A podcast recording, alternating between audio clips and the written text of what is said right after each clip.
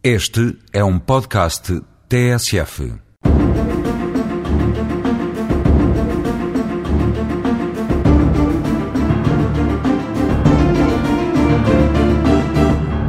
Hoje eh, venho falar aqui sobre a relação da administração fiscal com o contribuinte cidadão de segunda.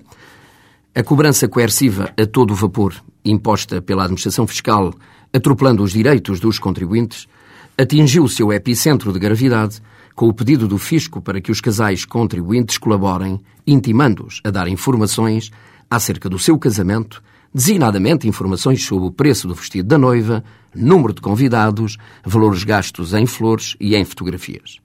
Só faltou mesmo perguntar quantos croquetes e rissóis come cada convidado.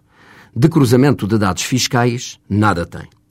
E esta realidade, que enfraquece os princípios fundamentais do Estado de Direito, nada tem que ver com o combate à evasão fiscal e à fraude fiscal, que deve ser feito sem tréguas.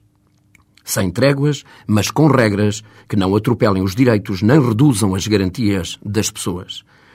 De facto, o pretexto do fisco era utilizar essa informação para cruzar com os dados fornecidos pelas empresas que prestam esses serviços de casamento. Mas não vale tudo. Este excesso de zelo do fisco fere gravemente a Constituição. O dever de colaboração que está subjacente a isto não permite a entrada do Estado na esfera privada dos seus contribuintes. Na luta contra a evasão fiscal, o fisco tem que respeitar dois princípios fundamentais em qualquer Estado de Direito, a saber, a proporcionalidade e a privacidade. As perguntas feitas são totalmente, do meu ponto de vista, desproporcionais e representam uma verdadeira devassa da intimidade. O fisco não pode ser mais eficaz à custa de tentar transformar o cidadão em delator da atividade de outros numa espécie de Robin dos Bosques do fisco. Se assim fosse, a instituição casamento sofreria um rude golpe.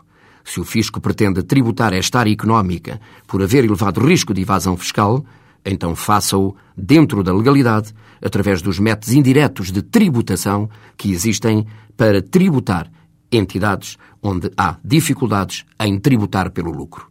Até à próxima segunda-feira.